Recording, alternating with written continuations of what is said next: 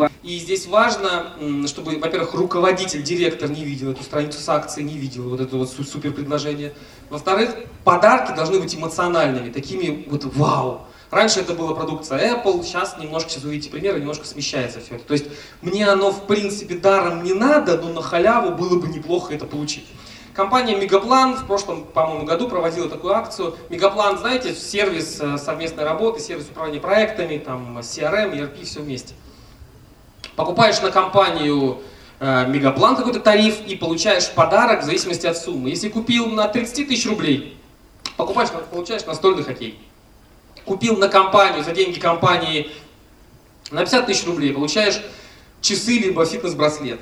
Ну, самое интересное начинается с сумм покрупнее. Купил на компанию от 90 тысяч, получаешь взрослый самокат, ну я еще ладно, могу поверить, что человек как-то, да. Либо квадрокоптер, вот из серии «Жизнь, жить не могу, хочу квадрокоптер». Ну вот, вот здесь именно эмо, такие, обращаемся к детям внутри человека. Ну, ведь жена же засмеет, если ты купишь себе квадрокоптер. А так, в подарок получить, это же, это же хорошо.